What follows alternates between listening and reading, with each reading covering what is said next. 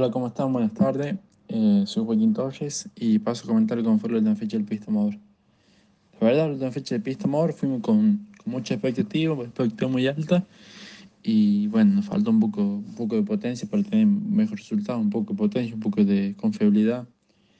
El motor de que usamos el viernes, que, que era el motor de carrera, no, no rendió como esperábamos, eh, fallaba eh, y se terminó eh, no se rompió, pero estaba por romper ya, así que quisieron cambiarlo. Pusimos motor de prueba, perdíamos un montón por lo, por derecho, sin contar que cargamos la, la seis décima. Eh, y esta fecha la pudimos pasar más que nada por el tema de chicana. Y eso ya perdía un poco ahí, un poco saliendo el curbón. Pero, pero nada, pudimos sacar adelante, sumamos buenos puntos.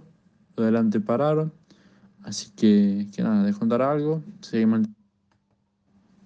se cortó el audio.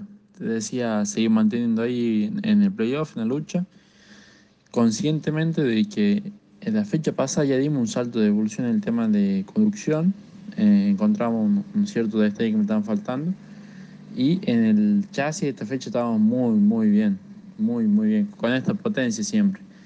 Eh, obviamente, eh, cuando tengamos la potencia necesaria, va, vamos a tener que trabajar algo, pero creo que estamos bastante bien con el tema de, de chasis.